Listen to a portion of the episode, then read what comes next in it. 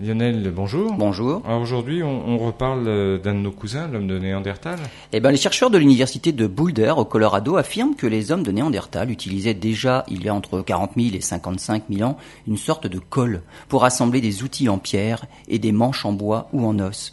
Une découverte qui montre, une fois de plus, que les Néandertaliens n'étaient pas les primitifs qu'on imagine souvent.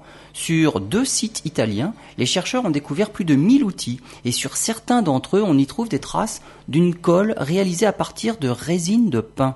L'examen des outils avec des techniques modernes comme la chromatographie en phase gazeuse ou la spectrométrie de masse montre que les Néandertaliens avaient régulièrement recours à cette technique pour la fabrication de leurs outils.